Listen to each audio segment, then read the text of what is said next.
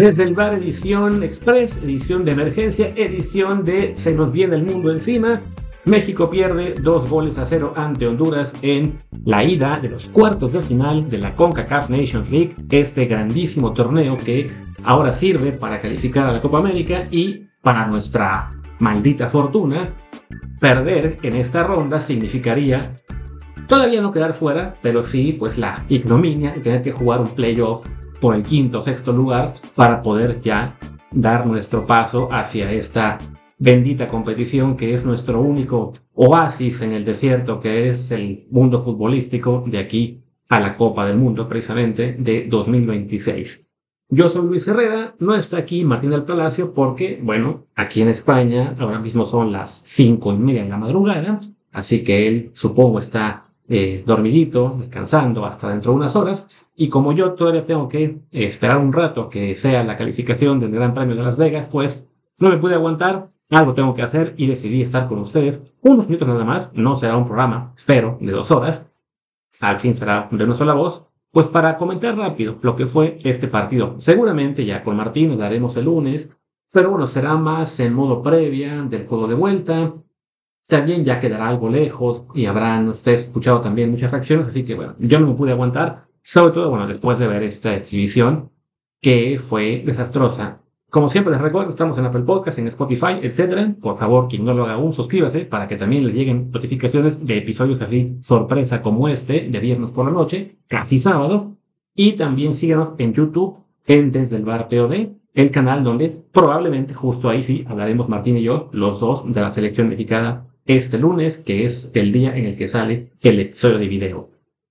Y bueno, pues qué les puedo decir. Del partido creo que pues lo habremos visto la mayoría. Yo sé que en viernes por la noche muchos preferirían irse de pachanga, disfrutar eh, de la vida sin complicarse por el fútbol, pero la selección mexicana, también hay que decirlo, es como una droga que nos hace adictos y que por más mal que nos hace, no la podemos soltar y aquí estamos. También, bueno, sabíamos que era un partido que importa, les decía, ¿no? Porque da el pase a Copa América, que todavía se puede conseguir, y yo de hecho aún creo que se va a conseguir, en, la vuelta es en el Azteca dentro de unos días, y ahí le hemos ganado muy fácil a Honduras en los últimos años, bueno, casi toda la vida, pero vaya, es cierto que un 2 a 0, además en una eliminatoria en la que sí cuenta el gol de visita, por ahora, por ahora, no duden que apliquemos ahora o aplique la CONCACAF y la CONMEBOL un Arsenal de Sarandí en la final de la Sudamericana hace unos años y de que no, no, perdón, no, no aquella se que sí contó, ahora van a decir no, no, no cuenta, nos equivocamos, para darle a México ahí un respiro. Pero bueno, por lo pronto, ese 2-0 le da a Honduras la, la ventaja de saber que si mete un solo gol, un solo gol en la Azteca, ya obliga a México eh, a ganar 4-1, eh, ¿no? Que bueno, viendo la, lo complicado que es para este tri el, ¿cómo se dice?, el generar juego ofensivo, pues sería muy complicado.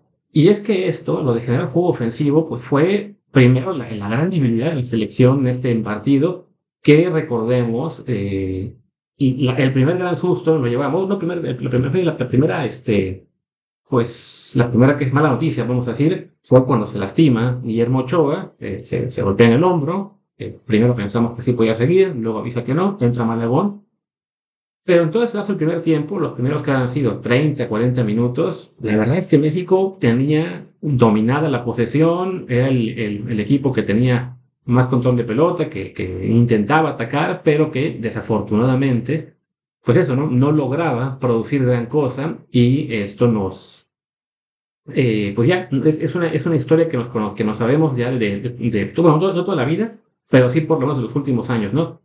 Desde la era de Tata Martino, ahora con Jaime, pasando por Diego Coca, estamos siendo una selección que desafortunadamente no, pues no consigue reflejar en el marcador el, el dominio que tiene el balón y esto lo aprovecha Honduras, que no sé si fue en su primera gran, gran oportunidad, pero bueno, por lo menos sí como... su primera gran oportunidad sí fue, digamos, su primera llegada. Ahí sí no, no, estoy muy seguro porque la primera media hora no le puse tanta atención al juego, así de estar completamente dedicado. Eh, pero bueno, llega esta jugada en la cual este chico, del que hablamos en la edición de, de, ¿cómo se llama?, de, de la previa, de que decíamos que está en el Celtic, que no lo conocíamos mucho, bueno, Luis Palma pone un muy buen servicio al Choco Lozano y este aprovecha un, pues que César Montes se durmió por completo Y no le hicieron tampoco mucha ayuda en esa jugada Johan Vázquez y Luis Romo, pero sí creo que el que estaba completamente perdido en la marca era César Montes. Recibe el balón solo el Choco Lozano en, el centro del área, prácticamente en el punto penal, y eh, supera muy fácil a un Luis Malagón que acaba de entrar por Memo Ochoa, decía apenas 7, 8 minutos, ¿no? No les voy a decir, ay, esta Ochoa la, tapaba, porque a fin de cuentas era un mano a mano en el cual eh, sí estaba la jugada muy a favor del delantero, pero bueno, pues Malagón desafortunadamente no, no aprovechó para que fuera un argumento a su favor de decir, miren, ahí está, él tendría que ser el portero titular, simplemente le hacen el globito, primer gol de, Honduras, y pues eso nos decía lo que era la historia del primer tiempo, en el cual México eso, ¿no? Muy flojito, con mucha posesión, aunque, insisto, eh, bueno, más que nada, insisto en que era un momento en el que costaba mucho generar juego ofensivo, pero también hay que, digamos que, cantar bien la historia. No es que Honduras nos estuviera pintando la cara en ese primer tiempo, ¿no? Simplemente es esto, ¿no? Un, una selección mexicana que, que no consigue aprovechar su, su, posesión y bueno, desafortunadamente eh, Honduras la que tuvo, la mete y sí, a partir de ese primer gol, creo yo, empieza a irse un poco arriba, México muy tibio, este, como que sin energía, no, no, no, estaba la intensidad al ritmo que uno debería tener en un partido como este, sobre todo siendo un partido que aunque sea Honduras, que aunque sea de visita, que aunque sea Centroamérica y, y el público sea hostil, pues también es un juego que estás, estás jugando muy importante como es el pasado en la Copa América, pues échale más, ahí, sí, échale huevos, me decía alguien en el Twitter, ¿no? Y eso es algo que parecía faltar a la selección. Llega el segundo tiempo, hace el primer cambio, bueno, el segundo, porque ya había entrado Malagón, el segundo cambio Jaime Lozano, mete a Antuna por Berlín y no cambia nada realmente, ¿no? O sea, México eh, intentando controlar el balón, pero, ¿cómo se dice? Pues la verdad, sin, sin reflejar esto en eh, arriba, ¿no? Eh, Chucky Lozano, uno, uno más de esos partidos en los cuales él se desespera, está más este, haciendo berrinche porque no le sale la jugada, que, que conectándose bien con los compañeros, ni con ¿cómo se llama? Ni con Rombo, ni con Chávez, ni, con Sánchez, ni con Gallardo, con ninguno había conexión. Eh, Santi Jiménez, de las pocas que me acuerdo de él, eh, bajaba bastante a recoger la pelota, pero después la quería conducir cuando ese no es su trabajo. Su trabajo tenía que ser, ok, ya bajé, ya la recuperé o ya apoyé, me apoyo en un compañero, me desmarco y busco el, el remate. Eh, sobre todo me acuerdo de una así, poquito antes de que saliera, en el cual, pues, condujo de más y, y, se le fue lo que era una oportunidad eh, parecía peligrosa para México, ¿no? Llegan los cambios, bueno, llegan más cambios, entra Raúl Jiménez, entra Luis Chávez, de hecho Luis Chávez cuando entran ellos dos, teníamos un tiro libre que parecía una buena oportunidad de que fuera un gol como el de Arabia, pero bueno, era el primer balón que tocaba en el partido de Luis Chávez, dispara y se le va el balón arriba. De todos modos, es 1-0, aunque, pues sí, muy, muy mal sabor de boca que nos podía dejar, pues eso era un marcador relativamente poco peligroso, ¿no? Sobre todo por la historia de, de la selección contra Honduras.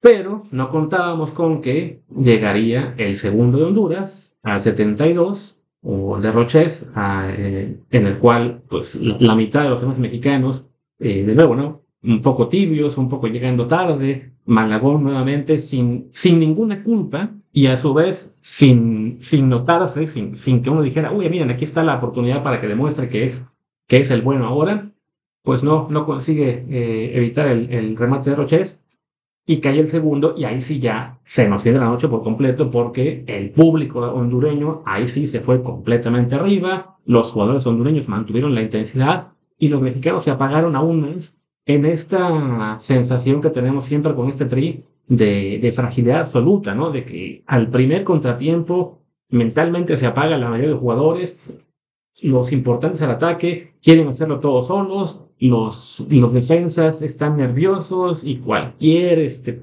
eh, pase filtrado es un peligro, cualquier centro nos hace pensar en que no sale Ochoa o en este caso Malagón. Y bueno, se nos va el partido sin que pase nada importante, sin que México tenga por lo menos una, una buena en que digas aquí era el 2 a 1 y se nos termina pues con este 2 a 0 que le da una posibilidad real a Honduras de colarse a la siguiente Copa América. Reitero, yo todavía creo que México le puede dar la vuelta en el Azteca porque sí es objetivamente mucho más selección que la hondureña, Y en los últimos años, se los comentamos además en la, en la previa, les hemos ganado fácil, ¿no? Yo veía que el global de los últimos cuatro partidos era 11 a 0. Y habíamos ganado un 4 a 0, 2 3 a 0 y un 0 1. Precisamente la última vez que fuimos a, Honduras, en aquella ocasión a San Pedro Sula.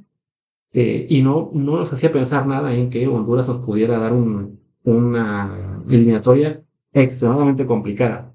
Sí, pensábamos, bueno, que quizá por jugarse en Honduras, porque sabemos que el público es hostil, etcétera, se podía complicar este primer partido, pero no al grado de lo que pasó en esta, en esta ida, ¿no? Y desafortunadamente, pues sí, eso mete una presión añadida al juego de vuelta, sabiendo que, bueno, va a ser en Azteca, que es un estadio que se ha vuelto medio tóxico para la selección, en el cual eh, la, la afición se voltea muy rápido, quién sabe si va a llenar al estadio, quién sabe si los que vayan van a ir con ganas de apoyar o con ganas de aumentar madres. Entonces, ya está más peligrosa la cosa. Eh, parte de lo que tendrá que trabajar Jimmy Lozano en estos días va a ser en lo mental, el decir, relajados, ustedes son mejores, vamos a estar en casa, en la altura, eh, con nuestra afición, aunque sea al principio. También que no es el fin del mundo si no avanzamos, porque tendremos una segunda oportunidad, por más patético que sea, el pensar, bueno, quedamos quinto en la Nations League y con eso avanzamos a Copa América, o sextos incluso. Digo, no es lo ideal. El chiste es que también se sea consciente de que no hay por qué dejarse eh, caer por la adversidad una y otra vez, como es lo que le pasa siempre a esta selección, ¿no? Pero bueno, esto es lo que voy a comentar por el lado del partido. Hago una rápida pausa y comento lo que ha sido la reacción en redes, sobre todo y en medios, a la derrota. Y volviendo de la pausa, que espero haya incluido un comercial de cualquier marca importante para que así valga más la pena este monólogo mío nocturno, bueno, madrugada, estando aquí a las seis casi, pues para variar, la reacción ha sido de histeria absoluta, de enojo. El enojo se entiende, ¿no? O sea, todos estamos, siempre que pierde el Tri nos molesta, sobre todo cuando pierde en Centroamérica o ante rivales que consideramos menores, o cuando se da una imagen tan, tan floja como la de hoy. Pero sí, para variar, estoy, estoy notando que estamos cayendo en las, en las mismas de siempre, de que todo es bilis, todo es gritoneo, todo es, eh, todo está mal, todo es Televisa, todo es imposiciones, etc. Y poca gente quiere hacer un análisis serio de lo que pasó, ¿no? Ni siquiera por lo, lo, poquito que yo dije en el primer tiempo, ¿no? Que además, reitero, fue el, los primeros 30 minutos hasta que cayó el gol, básicamente, lo veía un ojo al partido, un ojo otra cosa, ¿no? lo que lo, lograba yo notar era que era un partido, pues sí, para el 0 a 0 y hasta que México empezara a jugar mejor, que desafortunadamente nunca llegó, pero bueno, sí se puede comentar que, por lo menos, pues que era un juego para que, en, el cual no es que México se hubiera sido totalmente borrado desde el principio, ¿no? Desafortunadamente, pues sí, cae el gol y ahí es cuando sí, eh, mentalmente el equipo sufre, no sé si desde la salida de Ochoa, al ser el capitán, prácticamente ya el único veterano real, ¿no? Que estaba en la cancha, el resto del equipo, pues, veteranos como tales, estaba que Gallardo, eh, Rombo, Chucky, que tampoco son tan mayores y que no son tampoco grandes líderes, pero bueno, el chiste es que eh, se hablaba de México en ese, primer tiempo como si nos hubieran eh, abrumado y fuera un partido para que hubiera estado 3-0 en el primer tiempo y 6-0 en el segundo, Y no, la verdad es que sí, fue un partido muy malo, se van a decirlo, pero mm, sí lo que noto es, bueno, las estas oficiales, por ejemplo, con, yo saqué previo al partido un tweet que decía, uy, Televisa, no, la federación le impuso a Jaime Lozano el mejor once posible. Es que lo era, ¿no? Sí, habrá quien considere que a lo mejor en lugar de Luis Romo tendría que estar Luis Chávez, pero bueno, Romo en general, hoy no evidentemente, le ha funcionado bien a Jaime Lozano, Chávez con la selección no ha estado tan bien después del Mundial. Y bueno, se fue a Rusia, está, digamos, también llegando de un viaje largo, etc. O sea, no es algo completamente controversial o que sea para eh, decir, uy, qué gran diferencia hace que esté Romo o que esté Chávez, ¿no? Eh, también Jorge Sánchez, que es de los que siempre son más golpeados, pues sí, es quizá el punto más débil de la alineación, pero las alternativas tampoco son maravillosas, ¿no? Kevin Álvarez, siempre que jugó en el Tri, fue un desastre. Julián Araujo es un jugador que a mediano o largo plazo puede acabar siendo muy bueno, pero que con el Tri también ha tenido mm, tardes muy, muy calamitosas y que en España, donde había tenido un buen arranque de temporada jugando como titular, pues ya hace años, hace mes y medio, perdón, que se fue a la banca, ¿no? Sirvió un, una pequeña lesión, le hizo perder el, puesto y no lo ha recuperado, ¿no? O sea, no, no es un jugador que esté ya al nivel de que su técnico en España diga, oh, ya está listo, bien, le devuelvo el puesto, ¿no? Fue, se lastimó, su suplente jugó bien, ok, lo dejo, ¿no? no también hay que estar ahí mesurados, ¿no? Y así con quien ustedes quieren hablar del, del 11, que creo que en realidad esos dos puestos eran los, más este, conflictivos. Y a lo mejor el de Orbelín, que fue el que entró por Antuna, que además fue el único cambio respecto al partido de Alemania. Todos los demás, los otros 10 eran el mismo equipo, ¿no? Pero bueno, lo mismo, o sea, son jugadores que vienen a jugar y uno prefiere a otro, pero no, no hay gran diferencia, ¿no? Y además, insisto, ¿no? Era el mismo 11, salvo Orbelín por Antuna, que había sacado el empate ante Alemania. ¿Qué pasa? Que juega mal el equipo y entonces empiezan a saltar los que señalan a los mismos odiados de siempre. Pero ahí está Jorge muy mal. Ah, este, eh, ¿cómo, ¿quién más? Este, se me fue el, el avión un segundo. Romo terrible. ¿Por qué juega Santi? Desde el camp de los que no lo quieren, ¿no? Y ver, espérense. Jugó mal todo el equipo, sí. Señalemos al equipo, pero no digamos, ok, jugaron mal los tres que me caen mal y los otros ocho los olvido, ¿no? No, César Montes en particular, y ya lo hemos hablado aquí, anda mal con Almería, eh, perdió la titularidad, y hoy con México pues fue también el mayor responsable del primer gol, ¿no? Y no, y no se levantó de ahí después. Y no por eso vamos a decir, ah, eh, Jaime Lozano la regó, debió dejar a César en la, banca, ¿no? Para que juegue Rafael Reyes. Hombre, pues si Montes es el titular base que ha sido ya desde hace básicamente dos años eh, un fijo en, la central, pues no lo sientas por estar mal en el último mes. aunque algunos de ustedes piensan que sí, ¿no? Que la selección es para quitar y poner alineación y cinco jugadores diferentes cada, en cada partido, ¿no? Que no funcionó, bueno, ni modo, no funcionó hoy.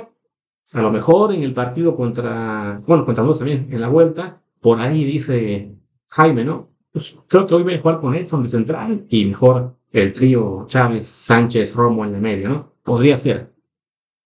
Pero bueno, hablando de Jaime, eh, pues sí, las críticas se han vuelto, para variar, este, exageradas, porque sí, ya hoy ya veo comentarios de es que Jaime se lo comió de Rueda, es que Jaime está muy verde, es que Jaime es un tigre, un de Televisa. Pues claro, una cosa que hablamos mucho en los últimos días fue el daño que hizo Tuca Ferretti con su show en ESPN eh, por aquello de las imposiciones, y aunque después el Tuca tuvo que matizar, bueno, lo que me pidieron fue que en esos partidos en los cuales yo quería llevar a puros jóvenes, pues me pidieron que también lleve algunos titulares. Y le gusta no al Tuca eso, eso es algo muy normal en cualquier este, selección que tiene compromisos comerciales importantes, ¿no? Les dimos el caso a Argentina, ¿no? Que tiene que irme siempre cualquier partido porque si no, no cobran igual. Entonces sí, que a Tuca no le gustaba que, que, le quitar, que le cambiaran el plan. Oye, pues qué pena Tuca, pero bueno, eras un interino, por supuesto que tú no decidías por completo eh, el, el tono del partido. Y de todos modos, el Tuca pudo llevar a muchísimos jóvenes y a porteros aparte de otro, etcétera. Pero bueno, él dejó la maldita imagen ya puesta de que sí, la federación y los patrocinadores imponen jugadores, con todo y que él mismo reconoció. No, no, sí, sí, los que, entre comillas, me impusieron, sí son los titulares, los que tienen el lugar ya ganado. Pero claro, la forma en que se vendió todo ese show acabó embarrando a Jaime, que ahora para una muy buena parte de la afición es el títere al que le imponen todo, porque también previo al partido hubo una campaña de mala leche de recordarle, ah, pero es que él dijo que no quería naturalizados. No, y nunca dijo eso. Él dijo, eh, el naturalizado tiene que ser mejor que el nacido en México. Suena una obviedad, pero bueno, también es el hecho de que algunos creen que tiene que ser un jugador naturalizado, doble que nacido en México, y si no lo cuenta. Pero bueno, el chiste es que dice eso previo a tomar el puesto ya de manera fija, se queda con el puesto, llama a Quiñones, y claro, quienes viven de hacer controversia siempre, pues dijeron, mira, aquí está la controversia, no que no querían naturalizados, se lo impusieron. Y no, simplemente es, si uno ve lo que, bueno, escucha lo que dijo en ese momento, es consistente con si haber llamado a Quiñones porque en este momento, Julián Quiñones definitivamente merece al menos una oportunidad entre los mejores 23, 26, 30 de México. Pero bueno, como ya no ayudó el Tuca con sus creaciones, no ayudó la campaña de, de mala leche por lo de, lo de Quiñones, y hoy le va mal, porque ahora sí, Jaime Lozano es eso, ¿no? Un experto, un títere, un técnico de nadie que no tiene que estar en la selección. Y yo digo, a ver, espérense. Jaime Lozano no era un maldito genio cuando, cuando México le empató a dos a Alemania de Nagelsmann hace un mes, ni es tampoco hay un títere improvisado por perder ante Honduras. Sí, fue una muy mala exhibición, por supuesto. Eso es responsabilidad en parte de Jaime, que decirle, a lo mejor me faltó eh, saber leer mejor el partido, hacer mejores cambios, pero también fue una gran responsabilidad de los jugadores, porque no se salvó ni uno, ni uno de los 11 que, iniciaron, bueno, quizá Ochoa, porque a fin de cuentas él se lo lastimado muy temprano, ni tampoco de los cinco que entraron, ¿no? O sea, no, no hubo un solo jugador que dijeras, ah, este sí estaba dando mejor rendimiento, ¿no? Entonces, ¿qué nos hace pensar que algún otro que se hubiera quedado en la banca, porque también era una de las peleas que tuve ahorita en, redes, que me decían, es que debió jugar Julián Araujo. ¿Pero por qué? Pues es que Jorge Sánchez jugó muy mal. ¿eh? Esa es una falacia que le, le encanta usar al medio mexicano, sea fan, sea tuitero, sea periodista, ¿no? De que como el titular jugó mal, debió jugar el suplente. Aunque cuando el suplente ha jugado, en general, en promedio, ha jugado peor de cómo cuando juega titular. Y esa es la realidad con Jorge. Sí ha tenido partidos malos, ha tenido partidos con errores, pero uno revisa el desempeño de Julián o de Kevin y no ha sido mejor en global. De Julián está un poco el mito de que, ah, sí, Kevin jugó en su debut, que ni siquiera, pero con la selección todavía no es un jugador consolidado. Ha tenido años importantes en la marca. Ese es un jugador que apenas va creciendo. Entonces, bueno, es el puesto más débil que tenemos en la selección pues ni modo, lo sigue manteniendo Jorge, un poco como en la era de Tata Martino, lo mantuvo el Chaca hasta que llegaron Jorge y Kevin precisamente a sacarlo. Falta a lo mejor ya sea que Jorge crezca o que Julián crezca o que aparezca otro, que a lo mejor Alan Mozo resulta que ahora sí es bueno, yo no estoy convencido, pero bueno, de momento es el puesto débil, ¿no? Pero, pero es eso, la gente está ya tan, tan, este, pues metida en que hay que culpar al entrenador de todo que ahora la culpa de este partido es 100% suya. Pues no, es, es simplemente un reflejo, sí, de un mal planteamiento táctico a lo mejor, de un técnico que no tuvo suficiente respuesta, pero también de jugadores que no rindieron, que no tuvieron intensidad, que son muy inconsistentes y que es desafortunadamente la generación más débil que hemos tenido en por lo menos 30 años. Recuerden aquí el show que tuvimos Martín y yo cuando yo le decía por el partido de Uzbekistán, ¿no? Son reflejos de que ya nos caímos, de que ya no somos una selección top 15 como antes, sino que ya caímos del top 25. Sí, habrá todavía para algunas alegrías, como fue ganar esa Copa Oro Light, en la que no estaban los mejores Estados Unidos y Canadá, o como sacar un empate a Alemania en el, eh, en la, fecha que fue pasada. Pero en general, pues lo que somos ahora es eso, ¿no? Un equipo muy consistente, con gran fragilidad defensiva, que mentalmente se cae también muy fácil, que no tiene grandes líderes en el vestidor, que básicamente el único es Ochoa, que es un capitán además no tan vocal, no tan fuerte en el vestidor, que, que a lo mejor lidera más, por ejemplo, por veteranía, que poniendo orden en, eh, el campo, y hoy, pues Pedro que ni siquiera estaba ahí porque se lastimó, ¿no? Fuera de él, sale de cambio, entra Malagón, ¿quién estaba en el campo que dijeras tú, este es un gran líder, ¿no? Pues vamos, está Edson, está Edson y Edson, y Edson tampoco es un gran líder, así que digas tú, y si a este lo quiero de capitán por los siguientes 20 años, que a lo mejor lo es, por 10 años, pero no es un gran capitán hoy, como si en su día un, este, un Rafa Márquez, un, Rafa, un, García Aspe, un Suárez, ¿no? Que hablando de García Aspe, también ya para cerrar esto, que veo que se está yendo casi la media hora, veía un tuit de León Krause que decía que, que cuando él creció, la selección mexicana mostraba carácter como este gol de García Aspen. Y sí, un gol que metió ante Honduras, en Honduras, en el 93, si no me equivoco. Pero pequeño detalle. En la era de García Aspe, le tocó a la selección jugar en Honduras cuatro veces. Ganaron un partido, ese del gol que, que mencionó León, empataron otro y perdieron dos. O sea, no es que lo de hoy sea la primera vez que pasa, ni va a ser la última, ni y no significa que nos guste, pero también es, no hay que dejar que la nostalgia nos, nos la historia. el hecho de que hoy sí tengamos una selección muy débil, muy frágil, que no nos haga olvidar que también tuvimos en su día muy malas tardes con las generaciones que ahora se van a televisión y se inflan el pecho porque nosotros sí teníamos carácter. Bueno, sí, lo tenían, claro. Pero por lo general, aquellas derrotas honrosas con carácter solían ser ante equipos de más fuerza, contra los Brasil, Argentina, Alemania, Holanda, los que ustedes quieran. Y contra los centroamericanos también hubo muchas derrotas de esas que daban pelito, ¿no? Contra la propia Honduras, aquella del 3-1, o, o sino que, uno, creo que fue 1-0, 3-1, ya no recuerdo cuál de las dos, en la cual Osvaldo Sánchez estaba pidiendo la hora, ¿no? Y perdón también a los jugadores rivales.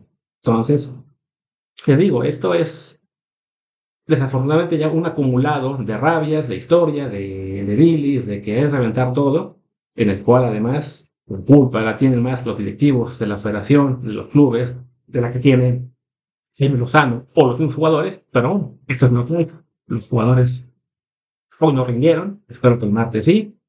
Jaime Lozano hoy no tuvo respuestas, espero que el martes sí.